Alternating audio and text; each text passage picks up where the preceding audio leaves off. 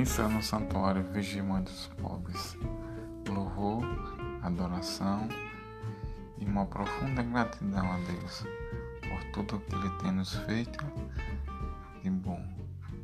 Como é bom e agradável ao Senhor a nossa presença e a nossa adoração em seu santuário, para louvar e para agradecer por todas as graças alcançadas.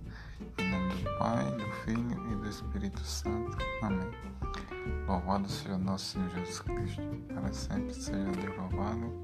Amém.